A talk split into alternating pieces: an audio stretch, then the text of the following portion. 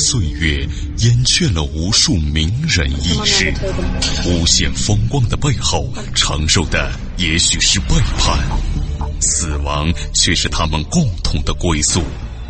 历史长河沉淀了无数未知的人类文明，时光荏苒，当一切变得尘埃落定，谜底悄然揭开。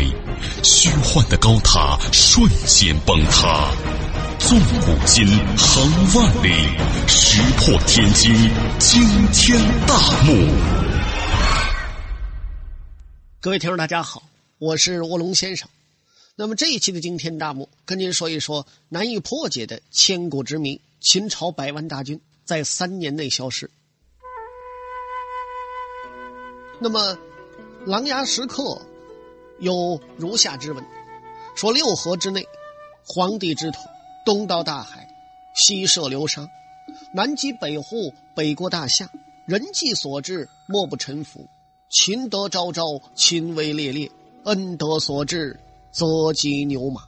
那么咱们说呢，秦国自商鞅变法之后，在全国范围内确立了奖励耕战，赏不以匹夫，刑不必大夫。使天下之力系处于一孔，这是他的基本国策。秦内修礼政，以处军国之资；外开疆辟壤，以与列国争衡。秦国统治者呢，运用严酷无情的法家思想，以赏罚为二柄，彻底的动员了倾国之力，投入到战国时代规模宏大而惨烈的兼并战争之中。自秦孝公起。被称作虎狼之师，与东方列国大小百余战，共计歼灭六国军队一百五十余万。在浮尸百万、血流千里的大战场上，冷血的秦人踏着六国之人的尸骨与鲜血，走上了统一之路。公元前二百三十七年，秦王嬴政亲政的这一年，被强秦连续折腾了一百余年的东方六国。已无还手之力，各国弱势已成，天下合纵无望，而强秦独步天下，随时便有泰山压顶之势。六国军种面临雷乱之危，无论再怎么样挣扎，也无法改变秦国所具有的压倒性优势。秦国呢，与各国总摊牌的日子是为期不远。对此呢，当时的有识之士已经看得很清楚了。李斯与韩非的授业恩师，战国晚期的大学者荀子就曾经预言这个纷争，说已经进行了四百多年了，将在二十年内出现统一的局面。前二百三十年至前二百二十一年的十年里，秦国统治集团经过精心的策划和不断的筹备。力图一次战争只针对一个对手，以每年为一个阶段消灭一个国家。为此呢，秦国令全国男子进行总动员令。随即呢，秦国的百万虎狼之师对六国发动了灭国之战。《史记》中所载，秦上黑，秦冲水德。不难想象，如黑云蔽日一般的秦军，以摧枯拉朽之势席卷天下。北方四国首当其冲。前二百三十年，秦将内侍腾攻韩，韩王安不幸被俘。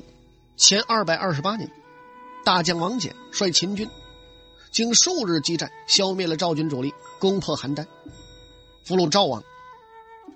赵公子嘉突围逃往代郡。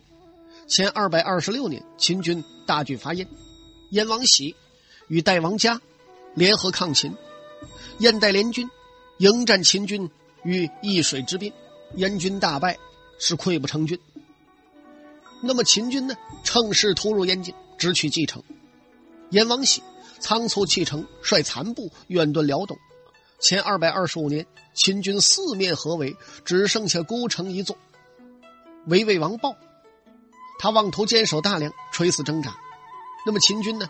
掘黄河之水灌城。城中百姓进城于鳖，是年三月城破，魏王豹被杀。至此呢，秦国把注意力转向南方的楚国。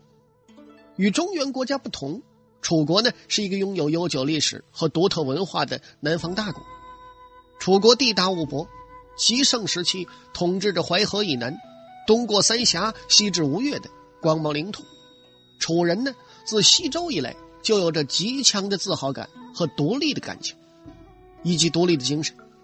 虽然这一百年来，在秦军的凌厉军事打击之下，没落的楚国丢城失地，累次迁都避祸。楚国的发源地荆楚地区几十座城邑大部分并入秦国，楚怀王呢也入侵被囚，客死他乡。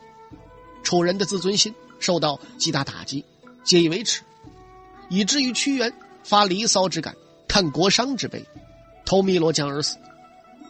咱们应该说呢，在秦国十年统一战争中，秦军在楚国遇到了最顽强的抵抗。李信率二十万秦军伐楚，出战不利。前二百二十四年，秦国发秦国之兵六十万，由大将王翦率领，以优势兵力造成压倒性的优势，对楚国的心脏西楚地区发动致命一击。楚国呢，集中了全国兵力迎战秦军。两军决战于濮阳一线，楚军大败，楚王也被俘。楚国大将项燕立即在都城寿春迎立昌平君为王，继续抗秦。秦军呢，进击淮南，兵围寿春，并且发动总攻。项燕呢，率领楚军拼死抵抗，但终因寡不敌众，经数日激战，寿春城破，昌平君死，项燕呢。在绝望中自杀，秦军分道渡江，进军江南，楚国灭亡。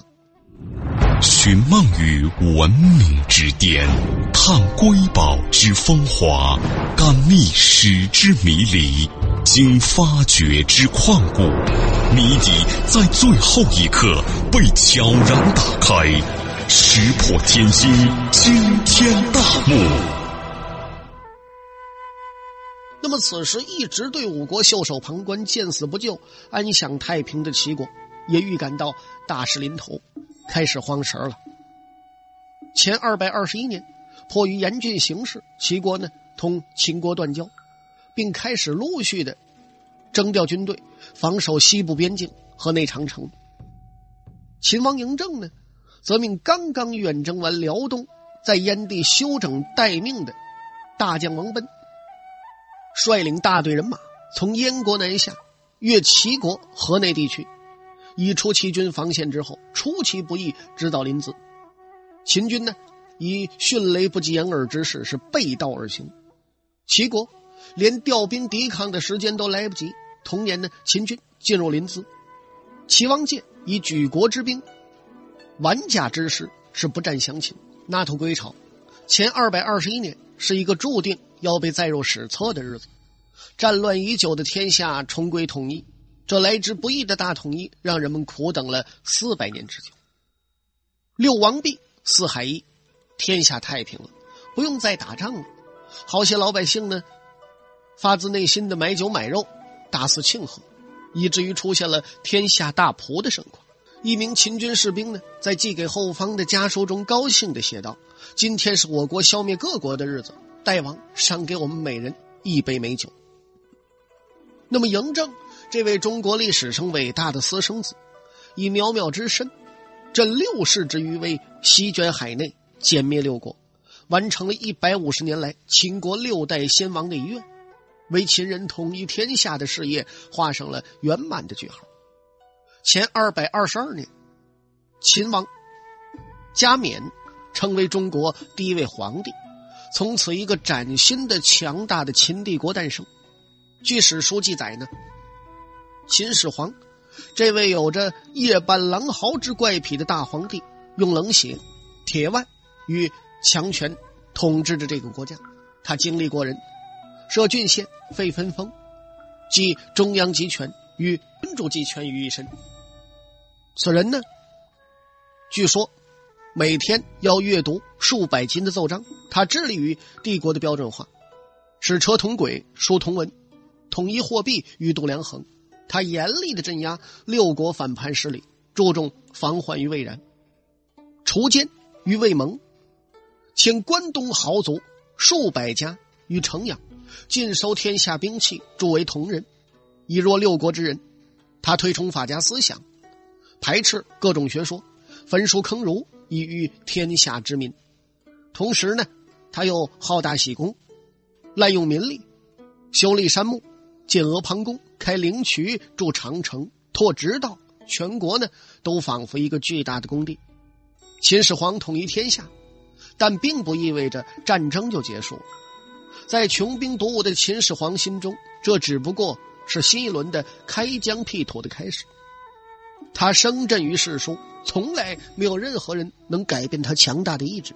他北击匈奴，南征百越，使匈奴不敢南下放马，士卒不敢弯弓抱怨，百姓敢怒而不敢言。前二百一十二年，秦王朝建立十周年时，这个帝国达到极盛。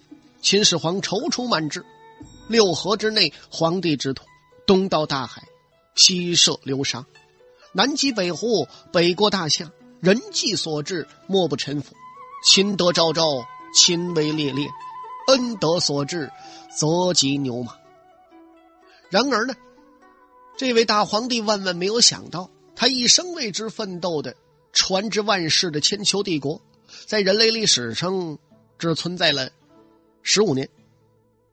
前二百一十年，为弹压日益不安且出现骚乱、老百姓情绪不稳的楚国故地。秦始皇呢，开始了被称为“死亡之旅”的最后一次出巡。怎奈途中染病，行在驻逼赵地沙丘。同年七月，一个闷热的夏季，秦始皇病逝于沙丘行宫。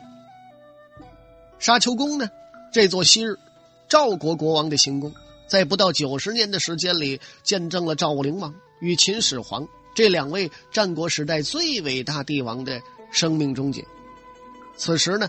在沙丘宫这座阴森而带有晦气的行宫里，在昏暗的灯烛之下，宦官赵高与丞相李斯正在策划酝酿着一个天大的阴谋。他们密不发丧，脚趾诛杀公子扶苏与大将龙田，取直径直奔城阳，立公子胡亥为二世皇帝。沙丘对秦帝国而言是一个命中注定的宿命之地。这是天下大乱的前夜，也是秦王朝难逃的结束。在之后的三年时间里，无数秦军将士浴血奋战，也无法挽回秦朝灭亡的厄运。前二百零八年九月，也就是关东全面叛乱的第二年，秦军大将章邯率秦军主力三十万人，大破赵军，乘胜进占邯郸。赵王歇与张耳率残部退守巨鹿。秦军兵多粮足，猛攻巨鹿。